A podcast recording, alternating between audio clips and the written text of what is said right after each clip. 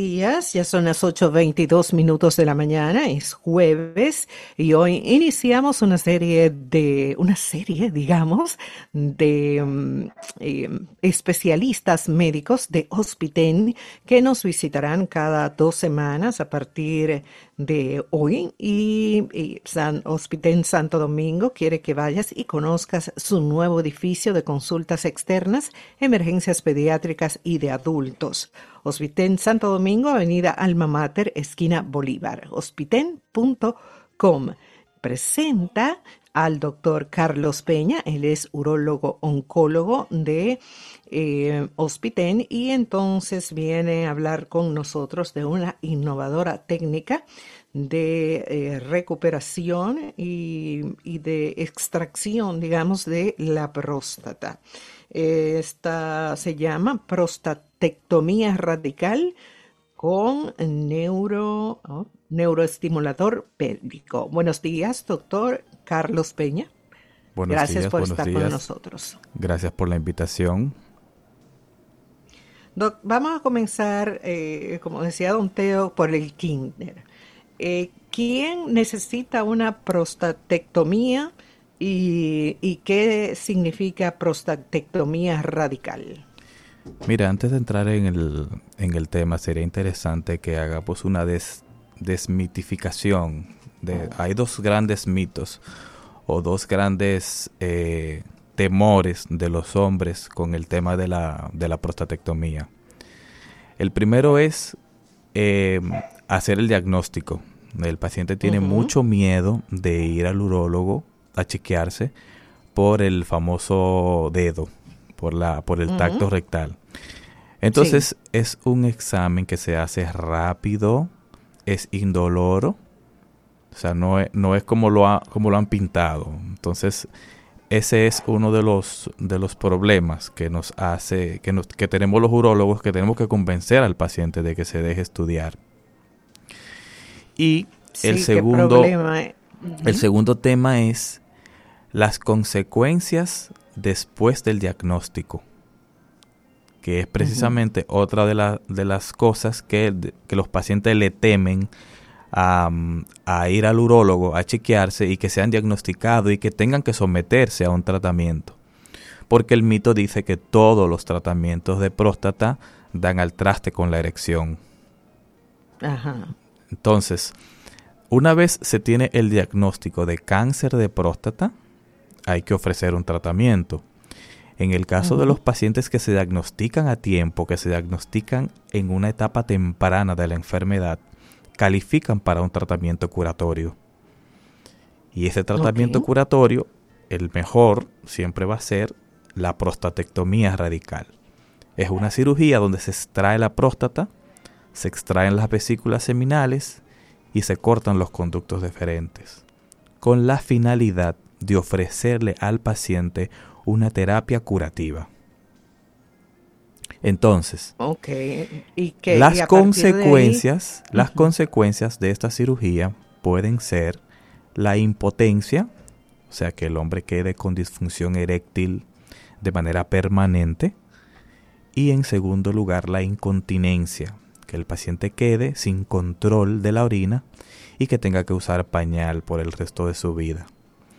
Entonces esos son los, dos- Ok. los dos grandes problemas a los que los hombres le huyen y que no quieren ni siquiera hacerse el diagnóstico.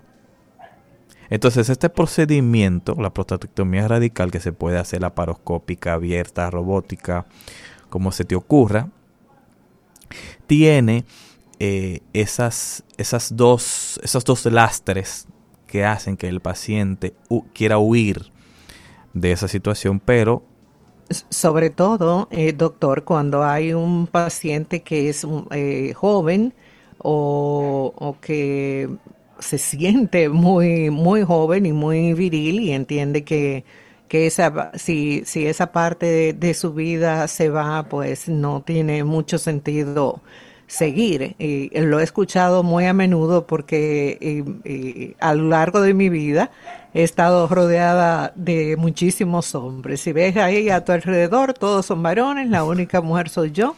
Si estuviera allí, también fuera la única. O sea que, que siempre me, me ha tocado escuchar ese temor que tienen primero a ese examen, al examen em, de tacto rectal y eh, después de que, de que bueno, que, se, que haya algún diagnóstico, ya sea una infección o una, eh, qué sé yo, algo, eh, un cáncer ya a última instancia, aunque sea de temprana detección, siempre le tienen miedo sobre todo a perder la erección.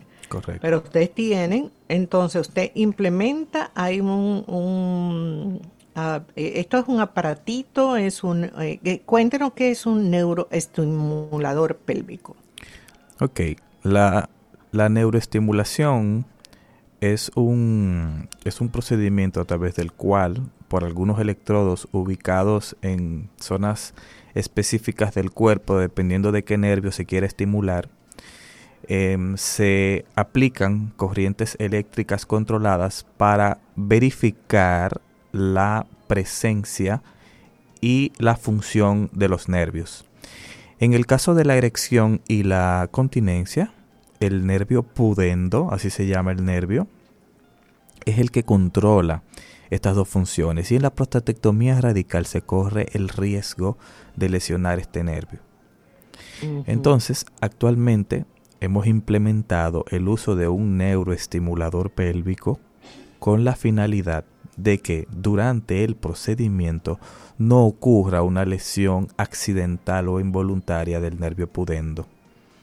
Esto te garantiza al final de la cirugía que la continencia y la potencia tienen más probabilidades de regresar. Porque la, el, la próstata es, es aporta em, para el mecanismo de la continencia. Entonces, el hecho de quitarla te va a dar un poquito de incontinencia, pero con una buena estimulación del piso pélvico y con la garantía de que el nervio está ahí, hay terapias que te van a ayudar a, a volver a tener la continencia. Y con el tema de la potencia, también tenemos pacientes ya que han reportado que están iniciando con erección. Lo que pasa es que es un procedimiento nuevo, la neuroestimulación, y los resultados están proyectados para verse a los seis meses de haber realizado el procedimiento. O sea que estamos Tengo entendido que usted es el, el, primer y único doctor que realiza esta, este procedimiento. Así es, así es. Estamos trabajando de la mano con eh, Ospal Medical, con la, casa comercial que, tiene el neuroestimulador, con la finalidad precisamente de hacer una base de datos y de, ir creciendo en este sentido. Una buena noticia es que los planes complementarios de los seguros dan cobertura a este tipo de, mm. de tecnología que es bastante cara, pero que podemos contar con ella. Pero estamos hablando de los seguros ya como, como el, el, que tiene un, un, seguro ya como de lujo o, un ejecutivo. O, eh, no, no, o sea, eh, tú sabes que existe el, el plan básico. El plan básico no lo tiene en cobertura, pero cualquier plan que esté por encima del básico te da la cobertura. Oh, interesantísimo eso saberlo. Y en Hospiten tienen, tienen, o usted en lo personal eh, trabaja con, con cuáles compañías de seguros. No, en, en trabajamos con todas las compañías de seguros. Ok, perfecto. Y entonces, doctor, ¿cuánto tiempo eh, de, al ser una, una operación que se realiza, ya usted dijo, o abierta, o laparoscópica, o, o, robótica, cuánto tiempo tiene de recuperación el paciente después de, de someterse a la extirpación de la próstata? No, no sé decir prostatectomía. sí, mira. Prostatectomía. Em, cuando hablamos de la recuperación, habría que tocar algunos puntos. Por ejemplo, cuando el paciente se integra a trabajar. Usualmente, independientemente del procedimiento que se le haga al paciente, uno le da un mes de licencia, un mes de reposo. Esto es porque el paciente tiene que acostumbrarse acostumbrarse a una nueva forma de orinar, acostumbrarse a aprender a, orinar nuevamente, porque con la cirugía, pues el paciente también tiene que hacer unos ejercicios que se llaman ejercicios de Kegel para fortalecer el piso pélvico y que eh, el... Y eso, eso lo hacemos las mujeres también. Correcto, correcto. Las mujeres lo hacen para, para, con la misma finalidad. Lo que pasa es que el efecto es diferente porque en el caso de las mujeres, por ejemplo, eh, también hacen incontinencia por el tema de la, de la edad y el, y, el, y el eje hormonal que disminuye con, con el paso de, de, la edad. Y los ejercicios de Kegel precisamente tienen el esfínter externo que eh, con este ejercicio pues se fortalece ese músculo y te permite tener una buena continencia. Y ya para, para el tema de tener relaciones sexuales, pues como te dije, uno, aproximadamente seis meses es lo donde se debe comenzar a ver ya la, la, la potencia. Además, al paciente hay que agregarle algunos medicamentos que van también a favorecer la creación de nuevos vasos que van a darle más sangre al pene porque al final la, la erección es con sangre que se produce. Doctor, y esa neuroestimulación, ¿verdad? Correcto. ¿Es una terapia constante o es solamente durante la operación? No, es un, es un es una esto ocurre durante el, el, proceso quirúrgico. Porque la finalidad es preservar el nervio. Se colocan 16 electrodos que van desde la cabeza, el pene, el piso pélvico, el periné, espinas ilíacas, para hacer una para verificar la trayectoria completa del pene. Se van aplicando eh, ondas eléctricas durante todo el procedimiento y a través de un monitor vamos viendo la cercanía que, de lo que estamos haciendo con respecto al nervio y si ha ocurrido alguna lesión. Y otra pregunta que tengo ahí, doctor, el, porque he visto muchas campañas de concienciación también sobre el cáncer de próstata. ¿Es que hemos visto un aumento considerable del tema o es que hay muy poca información, muy poco interés justamente también por lo que usted decía de los mitos sobre los chequeos? Fíjate, yo lo que entiendo que está pasando es, es que ha ocurrido un aumento en el diagnóstico. Probablemente, aunque ha crecido la cantidad de pacientes que va a hacerse un chequeo, realmente no ha, no ha aumentado eh, perdón, ha aumentado el diagnóstico por los, por los métodos diagnósticos que hay ahora. Por ejemplo, ahora hay una resonancia, la resonancia multiparamétrica, que es un estudio que es casi, casi infalible, donde te da el, el, las zonas específicas de la próstata que son sospechosas para poder realizar una, una biopsia certera y poder tener un diagnóstico sin tener un, un falso negativo. Pero realmente lo que ha subido son los métodos diagnósticos. Y eso ayuda a que, a, que eh, muchas más personas, muchos más hombres tengan el diagnóstico, digamos que, que temprano. Eh, doctor, ¿a partir de qué edad eh, hay que hacerse el tacto rectal o vigilar la próstata en caso, de que se sienta alguna, alguna diferencia? Sí, mira, a la próstata no se espera. No, no, hay que esperar tener síntomas para chequearse. Esto es porque hay pacientes que han cursado con cáncer de próstata asintomático, que no se sienten nada. Entonces, a partir de los 40 años, si usted no tiene un familiar directo con una patología prostática, debe iniciar sus chequeos. En el caso de que su padre, su abuelo, su hermano, su tío haya padecido cáncer de próstata, el chequeo debe comenzar a los 35 años. Y de hecho, eh, los, hay, hay, mucha conciencia porque los hijos de los pacientes con cáncer de próstata no quieren padecer lo que están viendo sus padres padecer. Porque una persona de 40 años, su padre tiene que tener como mínimo 60. Entonces un hombre de 60 años con una patología prostática es un hombre que aún está joven en edad productiva y que tú lo tengas que ver sufrir, ya sea por las consecuencias de la enfermedad o ya sea porque no se diagnosticó a tiempo y está sufriendo metástasis o está sufriendo del crecimiento prostático, entonces el paciente no quiere, el, hijo no quiere verse sometido a, esa situación y busca ayuda temprano. De hecho, cuando tenemos un paciente con cáncer de próstata, en la primera consulta le decimos cuántos varones hijos usted tiene para que le diga que pasen por aquí para que inicien sus chequeos. Es muy importante hacer notar que el cáncer de próstata, mientras más joven es el paciente, es más agresivo. No es lo mismo un cáncer de próstata a los 45 que un cáncer de próstata a los 70. ¿Por qué? Porque el cáncer de próstata se nutre de la testosterona que se produce en los testículos. Y esta hormona con el paso del tiempo, con el incremento de la edad, con el proceso de envejecimiento, disminuye.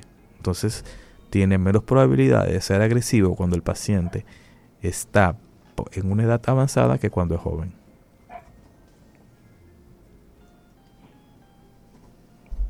Bueno. Ok. Estaba viendo que tenía un, comentario aquí de un oyente, pero como que le dio más miedo, dice. Pero eh, no, todo lo contrario, todo, todo se, se ve que hay una, un seguimiento. Inmediatamente eh, el, doctor le diagnostica, eh, usted puede eh, ya ahí elegir el tipo de tratamiento que va a necesitar, lo que le cubra su seguro y todo eso, y por supuesto tener esa, este, esta, digamos que eh, cuasi garantía de que va a tener una vida más o menos normal después de unos seis meses de la operación que le curó el cáncer, porque inmediatamente Se, se hace la, la extirpación de la próstata, se cura el cáncer. No en este caso en ese caso no lleva ninguna otra ninguna otra terapia como química y eso doctor. Mira va a depender del, de los resultados. A veces se hace la cirugía y pues em, durante el procedimiento encontramos que el paciente ya la enfermedad ha migrado de la próstata, ya se ha diseminado y entonces hay estudios que te pueden orientar al respecto, pero en las etapas iniciales de la metástasis, por ejemplo en los ganglios, eh, uno se da cuenta después que hace la, extirpación. Mira, cada vez que yo tengo acceso a, un, a uno de estos medios de comunicación, me gusta decir a los pacientes que el cáncer de próstata no es una sentencia de muerte que te diagnostiquen con cáncer de próstata no significa que se acabó la vida.